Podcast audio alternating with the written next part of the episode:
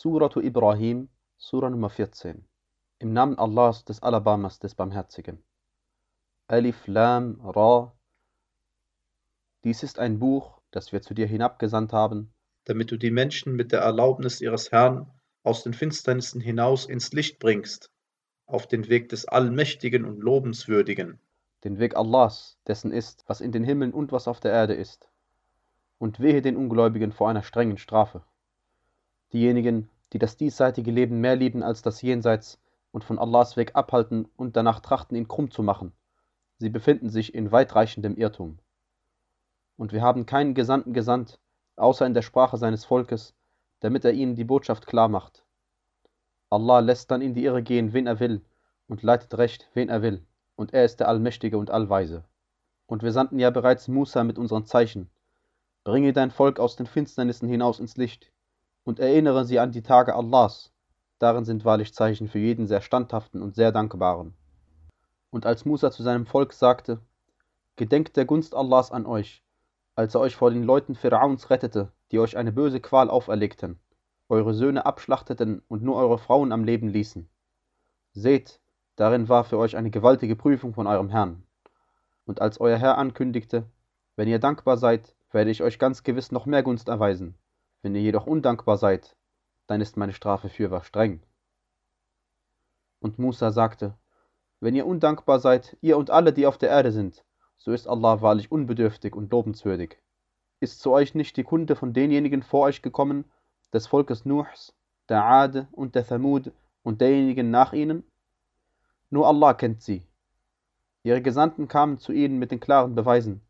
Sie aber steckten vor Grimm ihre Hände in den Mund und sagten, wir verleugnen das, womit ihr gesandt seid, und wir sind über das, wozu ihr uns aufruft, fürwahr in einem starken Zweifel. Ihre Gesandten sagten, gibt es denn einen Zweifel über Allah, den Erschaffer der Himmel und der Erde, der euch ruft, um euch etwas von euren Sünden zu vergeben und euch auf eine festgesetzte Frist zurückzustellen? Sie sagten, ihr seid nur menschliche Wesen wie wir, ihr wollt uns von dem abhalten, dem unsere Väter dienten, so bringt uns eine deutliche Ermächtigung. Ihre Gesandten sagten zu ihnen, wir sind zwar nur menschliche Wesen wie ihr, aber Allah erweist Wohltaten, wem von seinen Dienern er will. Es steht uns nicht zu, eine Ermächtigung zu bringen, außer mit der Erlaubnis Allahs, und auf Allah sollen sich die Gläubigen verlassen. Warum sollten wir uns nicht auf Allah verlassen, wo er uns doch unsere Wege geleitet hat? Wir werden das, was ihr uns an Leid zufügt, ganz gewiss geduldig ertragen, und auf Allah sollen sich diejenigen verlassen, die sich überhaupt auf jemanden verlassen wollen. Diejenigen, die ungläubig waren, sagten zu den Gesandten, wir werden euch ganz gewiss aus unserem Land vertreiben, oder aber ihr kehrt zu unserem Glaubensbekenntnis zurück. Da gab ihnen ihr Herr als Offenbarung ein, ganz gewiss werden wir die Ungerechten vernichten. Und wir werden euch ganz gewiss nach ihnen das Land bewohnen lassen. Dies gilt für denjenigen, der meinen Stand fürchtet und meine Androhung fürchtet. Und sie riefen Allah um Sieg über die Ungläubigen an. Und enttäuscht wurde jeder widerspenstige Gewalthaber. Hinterdrein kommt für ihn die Hölle, und er bekommt eitriges Wasser zu trinken, das er schluckt, aber beinahe nicht hinunterbringt, und der Tod kommt zu ihm von überall her, doch kann er nicht sterben. Und hinterdrein kommt harte Strafe. Dies ist das Gleichnis derjenigen, die ihren Herrn verleugnen.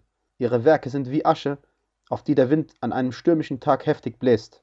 Sie haben keine Macht über etwas von dem, was sie erworben haben. Das ist wirklich der tiefe Irrtum. Siehst du nicht, dass Allah die Himmel und die Erde in Wahrheit erschaffen hat? Wenn er will, lässt er euch vergehen und bringt eine neue Schöpfung. Und dies ist für Allah keineswegs schwer. Und sie erscheinen alle vor Allah.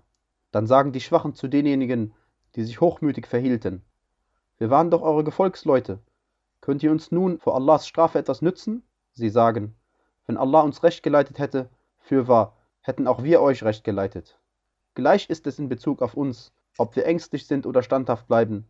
Es gibt für uns kein Entrinnen. Und der Satan sagt, nachdem die Angelegenheit entschieden ist, gewiss, Allah hat euch ein wahres Versprechen gegeben, und ich habe euch etwas versprochen, es aber dann gebrochen. Und ich hatte keine Macht über euch, außer dass ich euch gerufen habe und ihr auf mich gehört habt. So tadelt mich nicht, sondern tadelt euch selbst. Ich kann euch nicht zu Hilfe kommen, und ihr könnt mir nicht zu Hilfe kommen. Ich weise es ja von mir, dass ihr mich zuvor Allah beigesellt habt. Gewiss, für die Ungerechten gibt es schmerzhafte Strafe. Aber diejenigen, die glauben und rechtschaffene Werke tun, werden in Gärten eingelassen durch Alt von Bächen, ewig darin zu bleiben, mit der Erlaubnis ihres Herrn.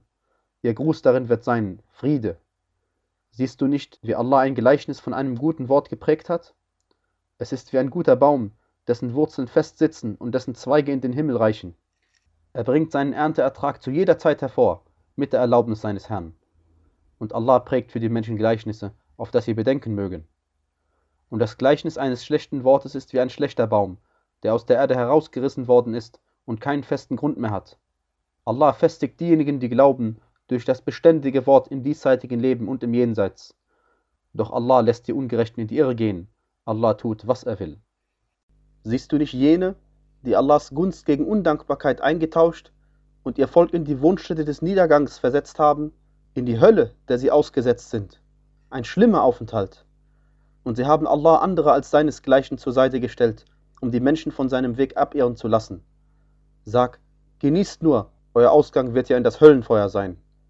Sag zu meinen Dienern, die glauben, sie sollen das Gebet verrichten und von dem, womit wir sie versorgt haben, heimlich und öffentlich als Spende ausgeben, bevor ein Tag kommt, an dem es weder Verkaufen noch Freundschaften gibt.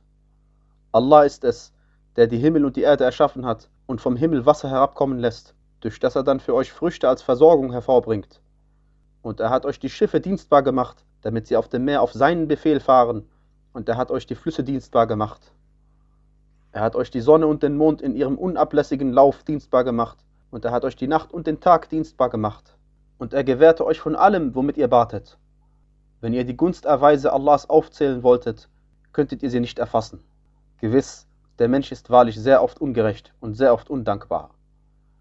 Und als Ibrahim sagte, Mein Herr, mache diese Ortschaft sicher und lasse mich und meine Kinder es meiden, Götzen zu dienen. Mein Herr, Sie haben viele von den Menschen in die Irre geführt. Wer mir nun folgt, der gehört zu mir, und wer sich mir widersetzt, so bist du ja allvergebend und barmherzig. Unser Herr, ich habe einige aus meiner Nachkommenschaft in einem Tal ohne Pflanzungen bei deinem geschützten Haus wohnen lassen. Unser Herr, damit sie das Gebet verrichten. So lasse die Herzen einiger Menschen sich ihnen zuneigen und versorge sie mit Früchten, auf dass sie dankbar sein mögen. Unser Herr, Du weißt ja, was wir verbergen und was wir offenlegen. Vor Allah ist nichts verborgen, weder auf der Erde noch im Himmel. Alles Lob gebührt Allah, der mir trotz meines hohen Alters Ismail und Ishaq geschenkt hat. Gewiss, mein Herr ist wahrlich der Erhörer des Gebets. Mein Herr, mach, dass ich das Gebet verrichte, ich und auch einige aus meiner Nachkommenschaft, unser Herr, und nimm mein Gebet an. Unser Herr, vergib mir und meinen Eltern und den Gläubigen an dem Tag, da die Abrechnung stattfinden wird. Und meine ja nicht, Allah sei unachtsam dessen, was die Ungerechten tun.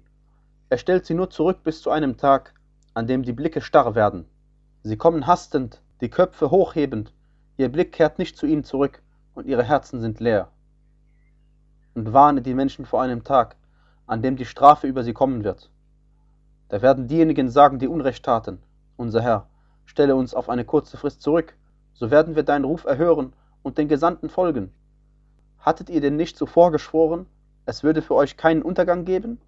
Ihr habt noch in den Wohnorten derer gewohnt, die sich selbst Unrecht zugefügt haben, und es ist euch klar geworden, wie wir an ihnen gehandelt haben. Wir haben euch doch Beispiele geprägt, und sie haben bereits ihre Ränke geschmiedet, aber ihre Ränke sind bei Allah, auch wenn ihre Ränke derart sind, dass davor die Berge vergehen. So meine ja nicht, Allah würde sein Versprechen gegenüber seinen Gesandten brechen. Gewiss, Allah ist allmächtig und Besitzer von Vergeltungsgewalt. An dem Tag, da die Erde zu einer anderen Erde verändert werden wird und ebenso die Himmel, und da sie vor Allah erscheinen werden, dem einen, dem Allbezwinger. An jenem Tag wirst du die Übeltäter in Ketten zusammengebunden sehen. Ihre Kleider werden aus Pech sein, und das Feuer wird ihre Gesichter überdecken, damit Allah jeder Seele vergelte, was sie erworben hat. Gewiss, Allah ist schnell im Abrechnen. Dies ist eine Botschaft an die Menschen, damit sie dadurch gewarnt werden und damit sie wissen, dass er nur ein einziger Gott ist und damit diejenigen bedenken, die Verstand besitzen.